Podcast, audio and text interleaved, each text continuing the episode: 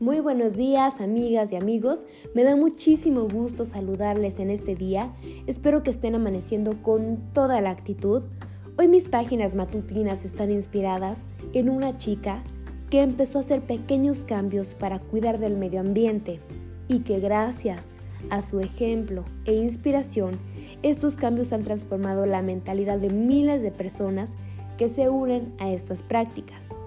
Ella es la activista ambiental número uno en México y en Latinoamérica, conocida por popularizar el movimiento de cero basura, y me refiero a Gabriela Baeza.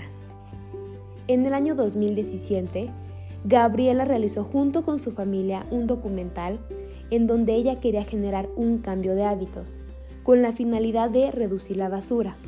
Le pidió a un amigo que la grabara durante cierto periodo y en él podemos observar cómo ella, junto a su familia, comienzan a hacer las compras en el supermercado, enfrentándose al primer reto, el de las bolsas de plástico.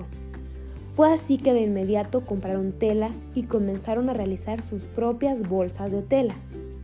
Durante el cortometraje, Gabriela resalta el tomar conciencia de cada una de las acciones, es decir, llegar a la concientización privilegiando la reducción o generación de la basura, logrando con ello un entorno digno. Gabriela nos menciona cinco elementos básicos, el de rechazar, reducir, reutilizar, reciclar, aunque este proceso dice que gasta mucha energía y no sería necesario si se ponen en práctica los elementos pasados, y añade uno más, el de reincorporar. Y si aún no quedan claros estos conceptos, te daré algunos consejos para que nos ayuden a no generar basura. Como 1. Recuerda llevar siempre tu bolsa de tela para evitar el uso de bolsas de plástico. 2. Carga tu botella y termo y rellénalos cuando tengas sed o acudas a alguna cafetería. 3.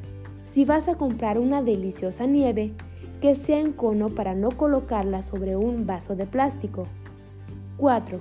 Los recibos o facturas pueden llegarte por correo o mensaje y así evitar a las hojas impresas. 5. Utiliza la copa menstrual en vez de toallas sanitarias. 6.